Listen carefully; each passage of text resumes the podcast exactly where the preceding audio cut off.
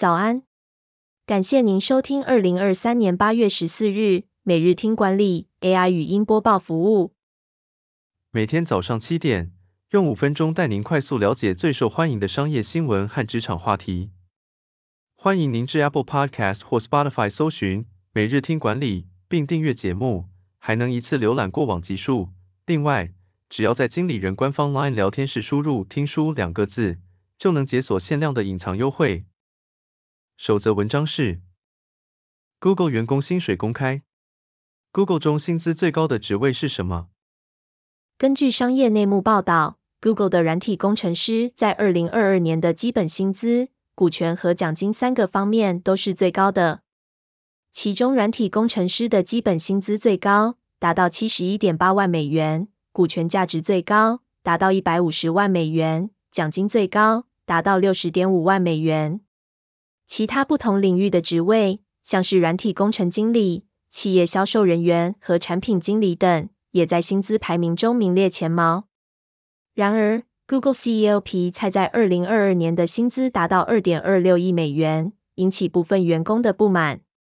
因为进入二零二三年后，Google 也未能幸免于科技业的大裁员潮，这也凸显了各大科技公司高层的薪资水准仍会持续成为企业内部的敏感话题。第二则要带您关注，平庸白领的 Uber 时刻来了，生成式 AI 为何帮了新手，苦了老手？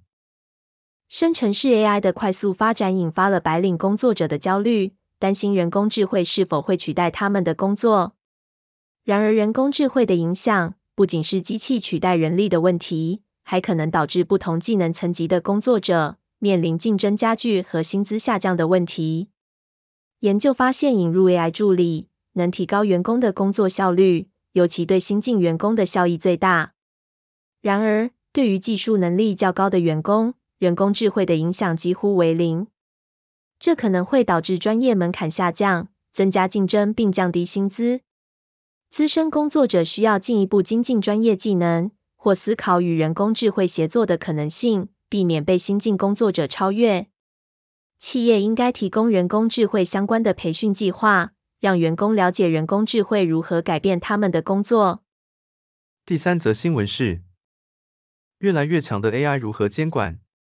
白宫召集亚马逊、微软、Google 等业者，讨论如何解决 AI 发展的潜在问题。美国白宫召集了亚马逊、微软、Google、Anthropic 和 Inflection 等公司，以保护用户并解决人工智慧带来的风险。这些公司承诺在网络安全和歧视等领域投资，并负责任地发展 AI 技术。此外，拜登政府也与多个国际伙伴合作，探讨建立人工智慧规范的方式。其中一个议题是颁发执照。OpenAI CEO 奥特曼曾表示支持创立一间公司，由这间公司为 AI 产品颁发执照。若任何人违反既定准则，就会取消执照。但目前业界仍存在不同意见，因为执照无法确保政府追踪所有新兴技术，以及是否真能发挥监管效果。OpenAI 承诺进一步开放资讯与制定规则，避免 AI 传播假消息。各界对人工智慧的发展表示担忧。并强调安全和透明的重要性。这些科技公司的承诺是积极的一步，未来仍需要建立监管框架和政策，以保障人们的安全性。最后带您关注，北捷共享雨伞八月底启用，日本推行四年来效果如何？台湾怎么借镜？台北捷运八月底将上路的共享雨伞服务，类似模式其实在日本已经行之有年。日本共享雨伞的目标是让人们更珍惜雨伞，并延长雨伞使用寿命，解决日本每年丢弃八千万只雨伞的问题。民众可透过应用程式租借雨伞，并在约一千个租借点归还。日本共享雨伞目前的会员数已经超过三十万人，并立下在二零三零年达到二点五万个据点的目标。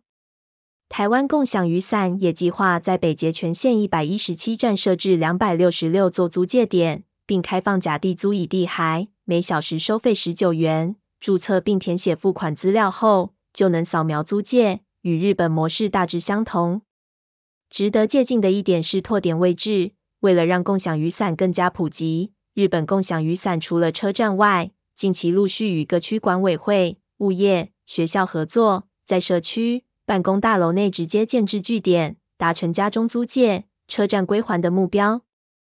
这样的策略能提升大众的接受度，让共享雨伞更加普及，达到未来有机会不用购买雨伞的目标。感谢您收听，我们将持续改善 AI 的语音播报服务，也推荐您订阅经理人电子报。